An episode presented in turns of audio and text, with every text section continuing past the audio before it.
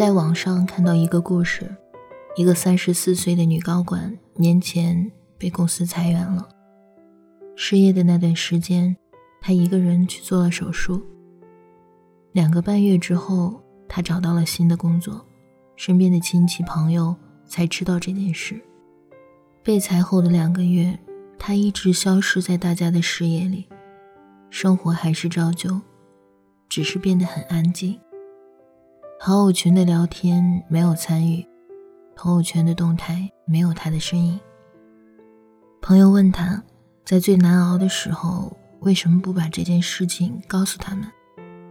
他回答：“我想等好的时候再跟你们说。”瞬间就被这个回答戳中了。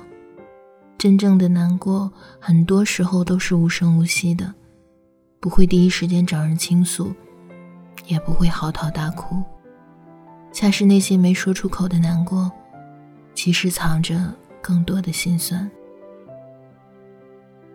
曾经跟朋友们聊过一个话题：跟明明还爱着的人分手，是什么感觉？大多数人在失恋的时候，并不会像电视剧里那样，跟闺蜜一起喝得烂醉，然后大哭一场，而是选择一个人默默消化。不吵不闹，自己难过一整个晚上。第二天恢复了之后，继续拥抱明天的太阳。收拾好自己的心情之后，再云淡风轻的跟别人谈起这个事儿，是他们不够伤心，不够难过吗？不是的，嘴上说着生活不就是起起落落的人，心里的难过。大概只有自己懂吧。很多时候选择沉默，只是觉得说出来，事情并不会因此变得好起来。鲁迅说：“人类的悲欢并不相通，而那些低谷和难过，也不一定就有人能理解，能感同身受。每个人都有自己的生活，不想给身边的人徒增烦恼。”不想把自己负面情绪传染给别人，于是那些心事也就习惯了放在心里，让自己慢慢消化。因为我们都知道，成年人的世界里有很多悲伤，人生不如意的时候，大多要靠自己默默扛过去。我们曾如此期待外界的认可，到最后才知道，世界是自己的，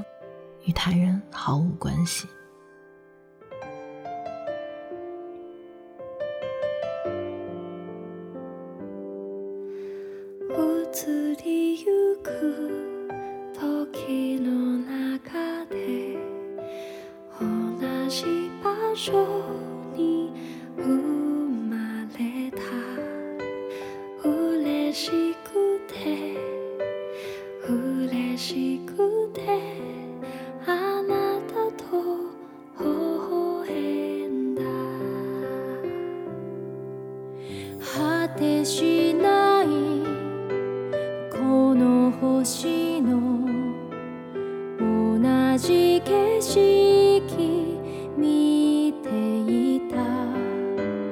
嬉しくて嬉しくてあなたと微笑んだ。ここから流れる大きな川の中。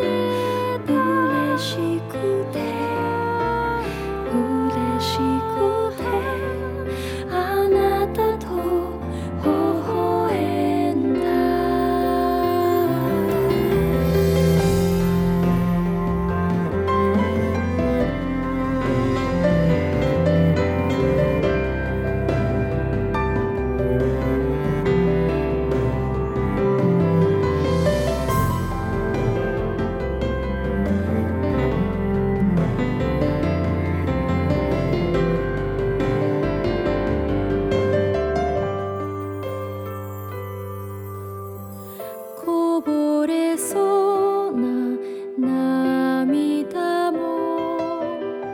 迫り来る影も。気づけばそこには明日